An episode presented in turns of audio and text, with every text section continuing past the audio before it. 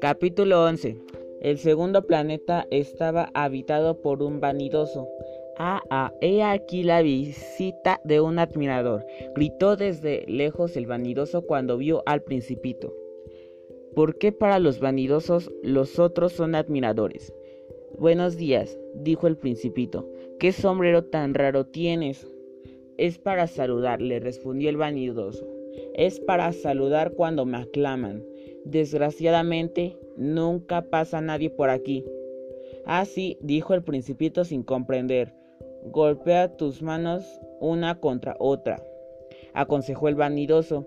El principito golpeó sus manos una contra otra y sintiendo los aplausos, el vanidoso saludó modestamente levantando el sombrero.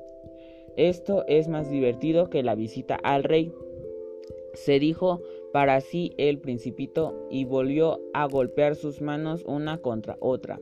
El vanidoso volvió a saludar levantando el sombrero.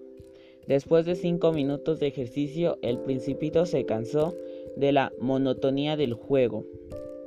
¿Y qué hay que hacer para que el sombrero caiga? preguntó. Pero el vanidoso no lo escuchó. Los vanidosos solo escuchan las alabanzas.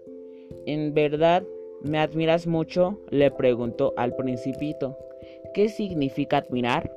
Admirar significa reconocer que soy el hombre más hermoso, mejor vestido, más rico y más inteligente del planeta.